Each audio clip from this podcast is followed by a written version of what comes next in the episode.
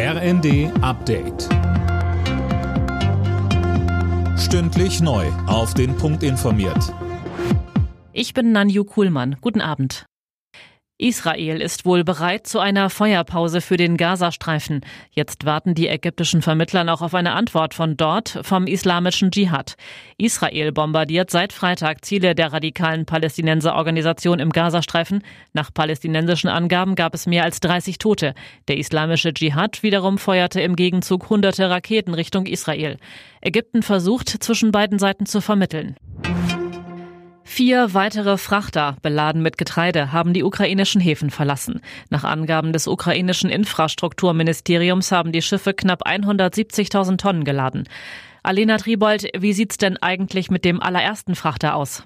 Ja, der hatte ja am Montag in Odessa abgelegt, sollte heute in Tripoli im Libanon ankommen. Das verzögert sich aber nochmal. Übereinstimmenden Berichten zufolge wird das Schiff erst übermorgen erwartet.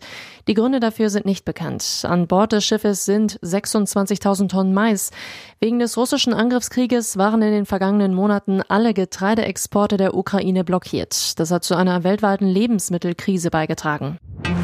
Russland behauptet, dass das ukrainische AKW Saporischja zum zweiten Mal innerhalb weniger Tage beschossen worden ist und beschuldigt die Ukraine. Unabhängig überprüfen lässt sich das nicht. Schon Freitag war das Kernkraftwerk bombardiert worden. RB Leipzig hat im ersten Spiel der neuen Saison in der Fußball-Bundesliga einen Punkt geholt. Beim VfB Stuttgart kam der Pokalsieger nicht über ein 1 zu 1 hinaus. Derweil steht offenbar eine Rückkehr von Timo Werner zu RB bevor. Laut Medienberichten wird der Stürmer von Chelsea für rund 30 Millionen zurückgekauft. Alle Nachrichten auf rnd.de